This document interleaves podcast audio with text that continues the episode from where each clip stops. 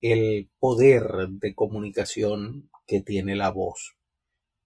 Siempre me llamaba la atención aquella frase que decía una imagen vale más que mil palabras. Sin embargo, unas cuantas palabras pueden evocarte miles de imágenes. A través de la palabra nos conectamos, sí como no, a través del oído y la razón, que es por la cual escuchamos, pero nuestro cerebro, nuestra mente comienza a construir una serie de significados que se transmiten a través de la imaginación, de tal forma que a través de la palabra nosotros estamos moviendo y tocando sentimientos.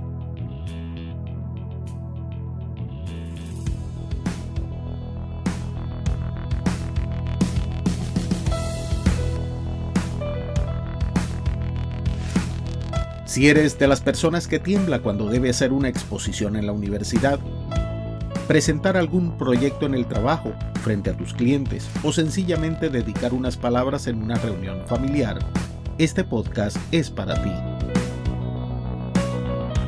Aquí te brindamos las herramientas para que asumas una actitud positiva ante el público, el conocimiento para desarrollar tus habilidades en oratoria y ganes la confianza necesaria para conectar con tu audiencia. Soy Richard Quintero Morán y te doy la bienvenida a Venciendo el Miedo a Hablar en Público. Y aquello que escuchamos y sentimos tiene un poder tan grande en las personas que no hay imágenes, no hay escritos, no hay textos que puedan sobrepasarlo. Incluso mucho más poder tiene la palabra hablada que el producto audiovisual, la palabra acompañada con imágenes, como la televisión o el video. Cuando tú estás presentando un producto, ya la imagen que está en el video te cierra esa posibilidad de imaginar en tu mente.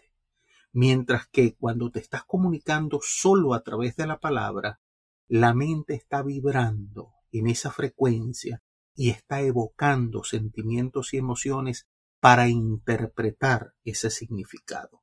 Ese es el valor y el poder. Por eso es tan importante aprender y dominar esas habilidades de comunicación, porque es allí donde tenemos la mayor posibilidad de tocar esos sentimientos, esas emociones, de influir en esa persona que nos está escuchando.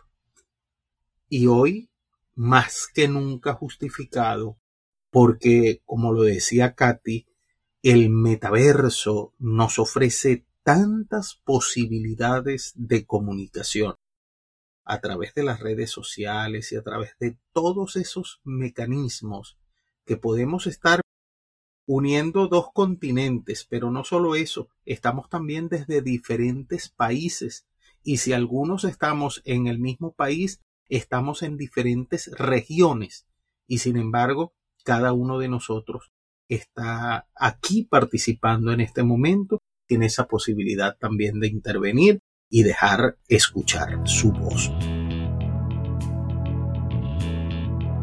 El hecho de contar historias tiene un poder de comunicación muy importante.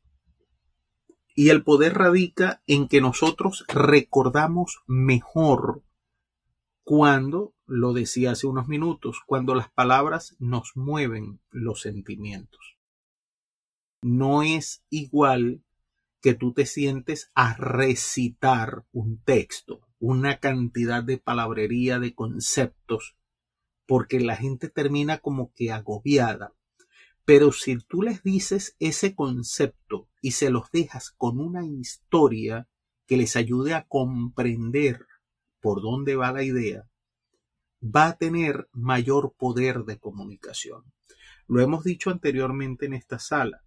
Hace unos dos mil y algo años no había redes sociales, no existía el metaverso, ni siquiera existían los medios tradicionales de comunicación solamente existía el boca a boca, el decir y el contar. Y un señor se puso a contar historias, pero en esas historias dejaba una sabiduría, dejaba una enseñanza. Y ahora, dos mil años después, la humanidad sigue hablando de ese Señor, que es Jesús, el Cristo, al que consideramos el Hijo de Dios. Fíjate cómo hablaba y cómo enseñaba, la profundidad de la enseñanza que transmitía y la sencillez con que lo hacía. Hablaba en parábolas. Las parábolas son historias que esconden o dejan dentro de su narración un aprendizaje, una enseñanza, un valor, y lo muestran con palabras y con situaciones muy sencillas. Esa es la raíz de lo que ahora en la época moderna llaman storytelling, que no es más que en inglés contar historias. Es lo que traduce. Sigue siendo lo mismo que se utilizó hace dos mil años y más, porque la tradición oral viene de muchísimo antes. Pero el poder que tiene el hablar y a través de esa palabra tocar los sentimientos, tocar esa fibra, despertar esa imaginación y poder poner esa mente a correr las imágenes dentro de la cabecita de cada uno de tus oyentes, es lo que le va a dar el mayor poder de comunicación posible a tu discurso. Si logras hablar de esa manera, conectarte en ese nivel de frecuencia, te conviertes en el mejor orador del mundo. Gracias por seguir escuchando. Espero que este contenido sea de provecho para ti. Ahora te invito a poner en práctica nuestras recomendaciones. Reserva unos minutos cada día para ejercitarte, practicar tu oratoria, grabarte y evaluarte. Déjame saber en los comentarios de tu progreso tus inquietudes y planteamientos sobre el podcast. Suscríbete y activa las notificaciones para que no te pierdas los nuevos episodios. Y compártelo con tus amigos. Así nos ayudas a aportar beneficios a más personas. Y no es que sea un arte, no es que sea una cosa difícil, pero creo que lo decía DiCaprio hace un rato o Katy, que decía el miedo se pierde hablando. Si a nadar aprendes nadando, si a montar la bicicleta aprendes dándole los pedales, a potenciar esas habilidades de comunicación personal, lo vas a hacer hablando, tomando la palabra, porque es allí donde tienes la posibilidad de expresarte, de probar, de cometer los errores para corregirlos, porque allí también hay un aprendizaje que es importante, que es valioso y que también tenemos que sacarle provecho.